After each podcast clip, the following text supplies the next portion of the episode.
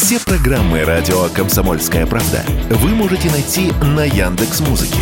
Ищите раздел вашей любимой передачи и подписывайтесь, чтобы не пропустить новый выпуск. Радио КП на Яндекс Музыке. Это удобно, просто и всегда интересно. Был бы повод. Здравствуйте, я Михаил Антонов. Эта программа «Был бы повод». 16 января на календаре и рассказ о событиях, которые происходили в этот день, но в разные годы, ждет вас в сегодняшней передаче. 1919 год, 16 января. Черный день для большинства американцев, породивший новый термин 20 века – бутлегерство. В США начинает действовать сухой закон. Все все продают. У наших друзей масса выпивки, от которой они хотят избавиться. Работы немного, вот мы и решили, почему бы и нет.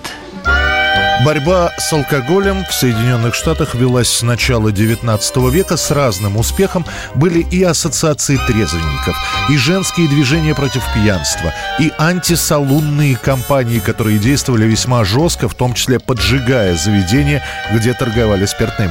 Однако большинство признавало эту борьбу лишь легкими укусами. Обычное к тому времени развлечение среднего американца «отработал, пойди в бар с друзьями» и цеди свою бутылку виски. К 1918 году к движению подключаются крупные производители. Рокфеллеры, Форд, Карнеги. Им выгодно иметь трезвых сотрудников. Именно с подачи американских олигархов Конгресс США принимает сначала запретительный акт. По нему большинству зерна идет не на производство виски, а на нужды армии. А после уже и президент Гувер принимает 18-ю поправку. По ней виноделы, винокуры, поставщики алкоголя и торговцы спиртным в большинстве своем лишаются лицензий. Но закон при этом не запрещает употреблять алкоголь на дому. Но на каждое действие есть противодействие. Появляются бутлегеры, нелегальные торговцы и перевозчики спиртного. Уже к концу 20-х годов вся эта деятельность контролируется мафией. Мы будем работать так же свободно и чисто, как раньше. Лично я денег платить не стану. Ни Мейсону Варделу, ни следующему кровососу, который придет. Никогда не платил и не буду. Выдаются липовые свидетельства для священников. По ним можно покупать алкоголь для таинства причастия. Также появляется огромное количество медиков, которым нужен спирт. Самыми популярными странами для посещения становятся Канада и Мексика. Организуются специальные даже алкатуры. В сельской местности самогон гонит каждый пятый. Криминальные сводки, которые так или иначе связаны с алкоголем, которые раньше занимали маленькое место в газете, разрастаются до целых полос. Союз. Расстрелянные автомобили, уничтоженные бочки нелегального виски, перестрелки с бутлегерами США уже начинают называть самой криминальной страной на планете. Speakeasy sprang up all over the land, and the police had to seek them out. Now here they follow a tip. The plans are made for a raid. Под давлением общественности в 1933 году сухой закон будет отменен. 1945 год, 16 января. Советские войска уже на подступах к Берлину. Немецкие газеты особо подчеркивают, что фюрер по-прежнему в Германии, в Берлине, в столице. Вскользь сообщается о том, что он поменял свою ставку, которая теперь располагается в секретном месте. Под ним, как выяснится чуть позже, подразумевается специально построенный для Гитлера бункер. Центр Берлина под арт-огнем. От Бранденбургских ворот до Рейхстага и даже вокзал Фридрихштрассе. Откуда стреляют? Пока неизвестно. Коллер на линии. Дай его сюда. Бункер для Адольфа, или попросту фюрер-бункер, располагается под рейхсканцелярией. Он был построен еще в первые годы войны, но практически не использовался. Однако в 1944 году начались работы по его расширению, и в середине января 45-го туда Гитлер перебирается. Чуть позже к нему присоединятся Геббельс и Ева Браун. Если в первые дни Гитлер еще выбирается на поверхность, гуляет во внутреннем дворе канцелярии, то начиная с апреля он практически из бункера не выходит выходит. Пожалуйста, уезжайте из Берлина. Русские почти окружили нас. Дитя мое, я не могу. Я буду как буддийский священник катить перед собой обод от колеса. Я должен одержать победу в Берлине или пасть вместе с ним. Последний раз на улице его увидят 20 апреля, когда в свой 56-й день рождения Гитлер выйдет на поверхность, чтобы наградить бойцов Гитлер-Югенда. Спустя две недели именно там, в бункере, он и найдет свою смерть. Бункер Гитлера просуществует до 1947 года, а после оба здания, и фюрер-бункер, и прилегающий к нему фор-бункер, будут взорваны советскими войсками в процессе уничтожения всяких свидетельств существования нацистской Германии. 1947 год, 16 января, в советских газетах сообщают о завершении процесса над агентами германской разведки, главарями вооруженных белогвардейских частей в период гражданской войны. На скамье подсудимых люди, фамилии которых действительно известны еще с гражданской, среди шестерых двое главных. Атаман Всевеликого войска Донского, генерал от кавалерии, начальник главного управления казачьих войск при Министерстве оккупированных восточных территорий Германии 77-летний Петр Краснов и генерал-лейтенант Белой армии, начальник резерва казачьих войск при главном штабе войск СС 59-летний Андрей Шкуро.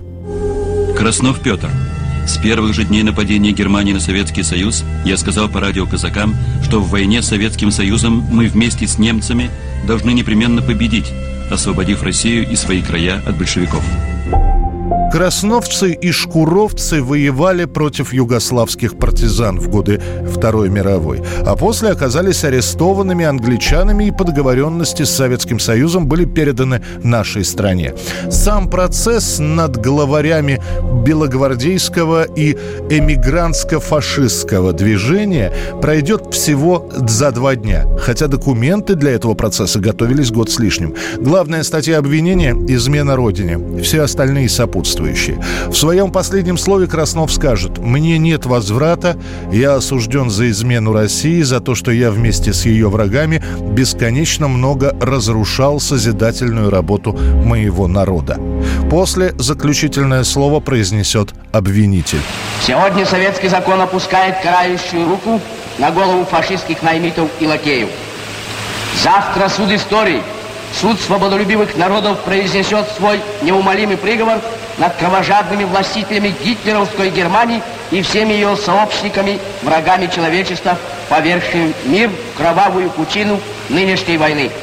Приговор для всех шестерых – казнь через повешение. Ее приведут в исполнение уже через час после приговора во внутреннем дворе Бутырской тюрьмы. 1966 год. Театральные посиделки выходят на новый уровень.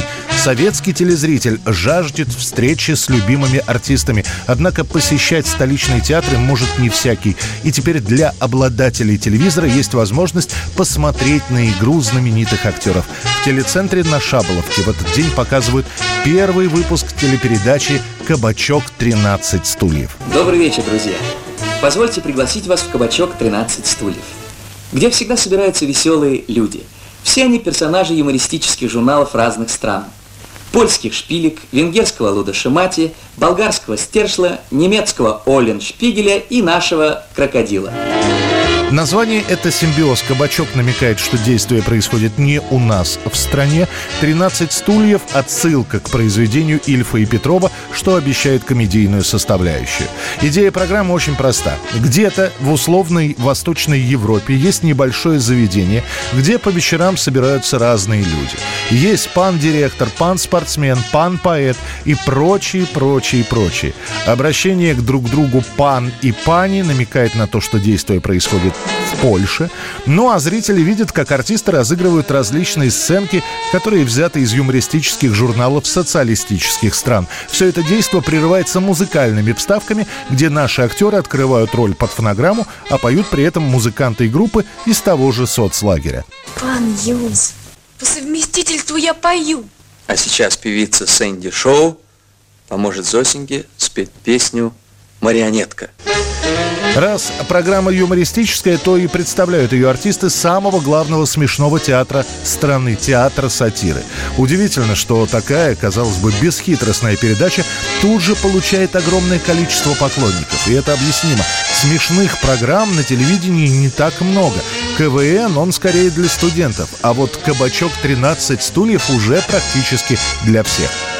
Уже после первых выпусков даже те, кто никогда не ходил в театр, знают всех ведущих актеров «Кабачка».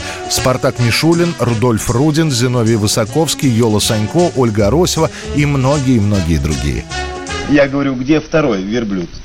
Как? э, втор- Второго не было. Нет, ну как, в документе ясно сказано. Направляем в ваш цирк двугорбого верблюда и с ним гималайского. Двугорбую я видел, а где гималайский? К 1976 году в честь десятилетия программы польское правительство присвоит всем участникам и руководителям передачи звание «Заслуженный деятель культуры Польши», а сам «Кабачок» прекратит свое существование только в начале 80-х годов. 1993 год, 16 января, мировые радиостанции до одурения ставят и ставят и ставят песню из фильма «Телохранитель», композицию, которую когда-то пела кантри-певица Долли Партон, теперь исполняет Уитни Хьюстон. Главная любовная баллада зимы 93 года «Я всегда буду любить тебя». Уже через несколько недель на вручении премии Грэмми Уитни Хьюстон назовут лучшей исполнительницей года.